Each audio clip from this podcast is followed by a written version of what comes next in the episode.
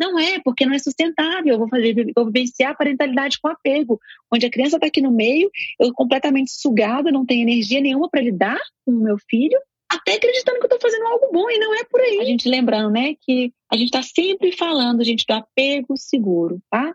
Porque quando a gente fala só de apego, a gente pode estar falando de apego inseguro ambivalente, evitante inseguro, desorganizado. Então, a gente ter na nossa fala sobre que apego, sobre que aspecto a gente está querendo construir é, a relação com os nossos filhos. Olá, eu sou Lívia Praeiro, idealizadora do 8 Horas mãe do Miguel e da Maria Luísa. E esse é o nosso podcast Quando semanal. a gente fala então de uma relação de apego, a gente se prepara para a gravidez, a gente alimenta com amor e respeito, a gente responde com sensibilidade, que é de eu literalmente entender que necessidade que meu filho está tendo agora, como é que eu posso responder essa, essa, essa necessidade, né? É, como é que eu posso ser assertivo para responder essa necessidade? E vai ser só observando e evitando, não buscando evitar conflitos, mas sabendo lidar com eles. Usar um toque estimulante. Outro ponto, garantir um sono seguro fisicamente, emocionalmente. E tem profissionais que levantam um apego sem falar da importância do sono, falando que criança não dorme bem mesmo, que criança não que é assim mesmo e não é. O sono é nossa responsabilidade. Olha que o API fala sobre sono. Eles podem acordar ocasionalmente durante pesadelos, dentição, doenças, surtos de crescimento ou durante períodos de transição. E como resposta ao estresse dos pais.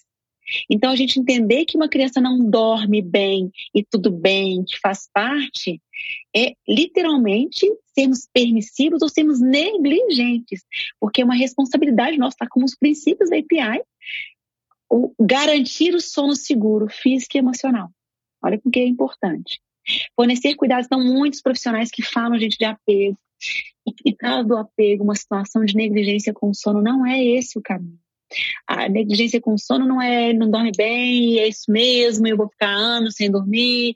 Não é, porque não é sustentável. Eu vou fazer, eu vou vivenciar a parentalidade com apego, onde a criança está aqui no meio, eu completamente sugada, não tenho energia nenhuma para lidar com o meu filho, até acreditando que eu estou fazendo algo bom e não é por aí. Eu vou ter que organizar, eu vou ter que entender sobre o sono, eu vou ter que entender sobre as fases é, é, de desenvolvimento do meu filho e como é que é o comportamento do sono naquela fase sem método nenhum, pelo contrário, é sabendo responder às necessidades, saber quando é que é fome, quando é que é contato, quando é que é carinho, quando é que é, que é toque, quando é que é dormir comigo, tanto quando é que eu permitir que durma no meu seio, é eu começar a entender que são necessidades que vão promover a autonomia lá na frente. E a gente fala de médio prazo, né, curto prazo, mas sabendo que eu sou responsável por tudo e que, e que alguns comportamentos meus podem ser negligentes. E a gente viu o arrozinho negligente ali, o, arrozinho permissivo, o arrozinho autoritário, né? Enfim, que eu entendendo então que eu quero trazer muito para vocês para a gente desassociar,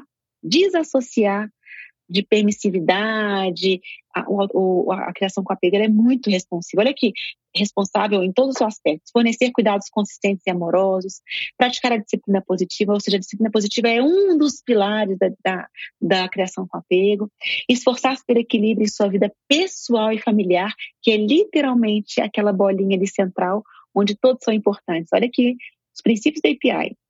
As necessidades da criança devem ser uma prioridade. Quanto mais jovem a criança, mais intensas e imediatas suas necessidades.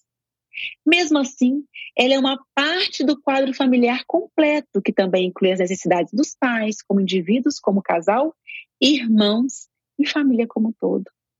Então, quando a gente aprofunda, a gente vê que o API, os princípios da API, eles são muito, muito profundos, eles são muito sustentáveis.